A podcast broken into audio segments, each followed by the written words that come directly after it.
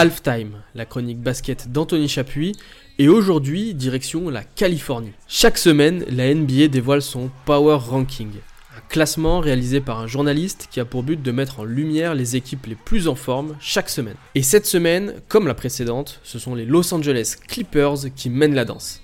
Kawhi Leonard et Paul George sont All-Stars, Harden s'est bien intégré dans son rôle, bref, tout fonctionne à LA du côté des Clippers. Cette semaine, les Los Angeles Clippers viennent de terminer un road trip du côté de l'Est. 7 matchs à l'extérieur pour un excellent bilan de 6 victoires. Une seule défaite face à Cleveland, équipe également ultra en forme. Mais surtout une victoire référence face à Boston, meilleur bilan de toute la NBA. Le mois de janvier de l'équipe, c'est 11 victoires pour seulement 2 défaites. De quoi s'affirmer comme un candidat sérieux à la première place de l'Ouest. Parce que justement, la course à la première place de l'Ouest, c'est la jungle. Tout se tient en deux victoires entre quatre équipes, les Clippers justement, mais également OKC, Minnesota et Denver. Et ce qui peut faire la différence en faveur des Clippers, c'est la profondeur du banc et la diversité des profils. Celui de LA est dans le top 10 de ceux qui marquent le plus de points, avec le deuxième meilleur pourcentage au shoot.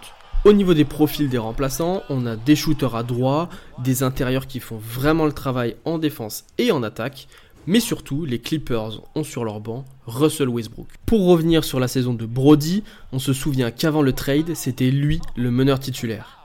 Une fois James Harden arrivé, le coach Tyron Lue avait enchaîné 5 défaites de rang avec les deux meneurs sur le terrain. Et ce serait Westbrook lui-même qui aurait demandé à son coach de démarrer sur le banc pour un meilleur équilibre et inverser la tendance.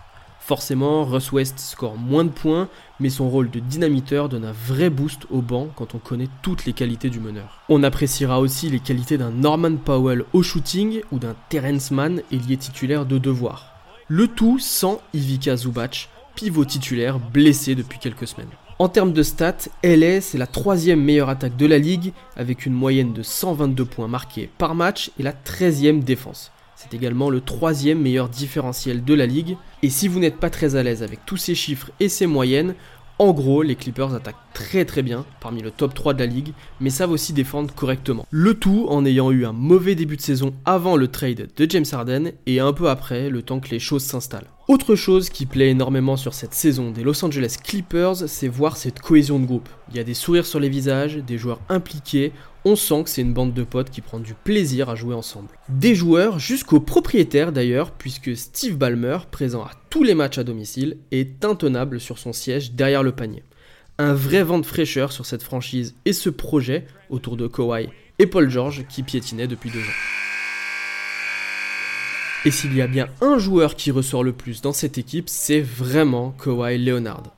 Et l'un des premiers points à souligner, c'est qu'il joue et ça fait du bien de le voir sur le terrain après autant de saisons tronquées par les blessures. Cette saison, il a déjà joué autant de matchs que la précédente. Forcé de constater que la nouvelle règle de la NBA, qui force les joueurs à jouer 65 matchs par saison pour être éligibles aux différents trophées, porte ses fruits pour Kawhi.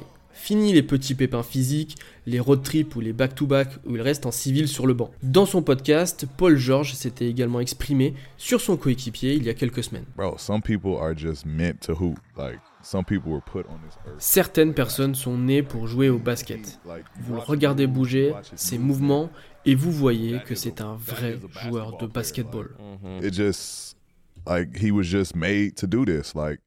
Il a été créé pour ça. Le jeu est facile pour lui, que ce soit à mi-distance ou à trois points, c'est de l'or.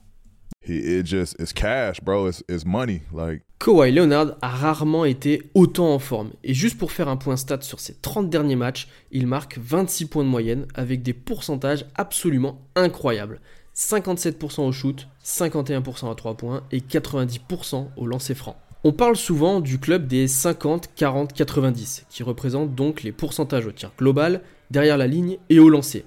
Seuls 9 joueurs ont déjà tenu ces pourcentages sur toute une saison. Alors oui, là on parle que de 30 matchs, mais sur ces 30 matchs, Kawhi est en 55, 50, 90. S'il continue sur ce rythme, il pourrait rentrer dans le club en fin de saison. Et là où Kawhi pourrait grimper, c'est aussi dans le classement MVP. Si on considère Joel Embiid plus éligible, il pourrait être considéré comme le quatrième ou cinquième, selon si vous classez Yannis Antetokounmpo devant lui ou non. Kawhi Leonard, cette saison, c'est le joueur talentueux qu'il a toujours été. Sauf que cette fois, il est présent tous les soirs pour nous le montrer et nous éblouir de sa classe et de ses nombreuses qualités. J'ai qu'une hâte, c'est de le revoir atteindre ces sommets-là en playoff. Donnons maintenant la parole à un fan des Clippers. Alexandre va nous expliquer ce qui lui plaît cette saison dans son équipe préférée. Parlons un peu des bras droits, des fidèles compagnons, des frères d'armes de Kawhi. J'ai nommé Paul George et James Harden. Eh bah oui, parce que si The Claw est en très grande forme, il est quand même accompagné de deux gros joueurs qui font aussi le taf. On va commencer par le barbu James Harden qui est vraiment en forme en ce moment et c'est très beau à voir. Depuis qu'il arrive aux Clippers, le barbu est à 17 points de moyenne par match. Alors vous me direz, oui, ce ne sont pas des stats excellentes non plus, mais elles permettent tout de même aux Clippers d'avoir remporté 16 de leurs 20 derniers matchs. C'est vrai que lorsque le trade a eu lieu, il a fallu un temps d'adaptation pour réussir à coordonner les 4 superstars de l'équipe. Tyron Lue faisait jouer Harden meneur à la place de Westbrook, qui lui jouait ailier. Mais ça n'allait pas et les Clippers ont enchaîné 6 défaites de suite. Mais depuis que Westbrook est sur le banc en sixième homme, la combinaison Harden-Man a fait son effet, puisque les Clippers sont tout simplement inarrêtables. Personnellement, j'aime beaucoup ce que je vois. Je vois un James Harden patient en attaque, il joue des pick and roll, il garde moins la balle parce qu'il a compris qu'il avait deux bons joueurs à côté de lui, en la personne de Kawhi et de PG. Et puis finalement, ça lui enlève une pression. C'est-à-dire que ce n'est plus à James Harden de faire la différence, mais plus à Kawhi et à Paul George. Les qualités de James Harden sont appréciées aujourd'hui parmi ses coéquipiers. Ivica Zubac en a fait l'éloge dans le podcast de Paul George. Il n'a pas besoin de dire quoi que ce soit, il contrôle tout le monde sur le terrain. Il sait exactement à chaque possession où se placer, il sait où nous sommes, à quel endroit est Kawhi, où se situe Paul George. C'est juste facile. Mais comme je l'ai précisé auparavant, il n'y a pas que Kawhi et Harden, puisqu'un troisième homme est présent pour compléter le tout. Je parle évidemment de Paul George. Et comment vous dire que Paul George, eh bien, il est fantastique. Premièrement, il tourne à 22 points de moyenne, ce qui n'est pas encore une fois excellent, mais ça complète très bien les 17 points de James Harden et les 24 points de moyenne de Kawhi. Et même si le Californien est agent libre cet été, les Clippers comptent bien verrouiller PG avant la fin de son contrat d'après ESPN. De son côté, Paul George n'a pas du tout l'intention de partir. Il est heureux Clips et en plus, il est poussé à prolonger par Kawhi qui est parti sur un contrat jusqu'en 2027. Comme PG l'avait dit en 2020, je veux prendre ma retraite sous le maillot des Clippers, je le dirai chaque année.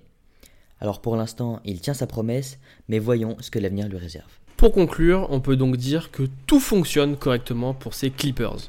Les 4 stars ont trouvé chacun leur rôle dans l'effectif et les joueurs du banc sont efficaces. L'avenir s'annonce radieux et effectivement, comme dit plus tôt, Kawhi va rentrer la saison prochaine sur une extension à 153 millions de dollars sur 3 ans. Ça va maintenant discuter avec Paul George, mais aussi James Harden pour continuer plus longtemps l'association, avec une échéance majeure la saison prochaine, l'arrivée dans la nouvelle salle. Fini le partage du Staples Center avec les Lakers, les Clippers vont prendre la route et s'installer à Inglewood, à une petite demi-heure au sud de LA, dans sa nouvelle salle, l'Intuit Dome. Un vrai bijou de technologie qui a coûté 1 milliard de dollars. A noter que ce sera également le lieu du All-Star Game 2026. L'équipe inaugurera la salle la saison prochaine et ça devrait être avec Kawhi, Paul George et James Harden. En tout cas, c'est le souhait des dirigeants.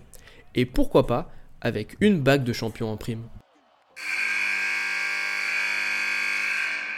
Et voilà, c'est tout pour aujourd'hui. Dites-nous en commentaire ce que vous pensez des Clippers. N'hésitez pas à vous abonner, à liker et on se retrouve la semaine prochaine pour parler du All-Star Game à Indianapolis le week-end prochain.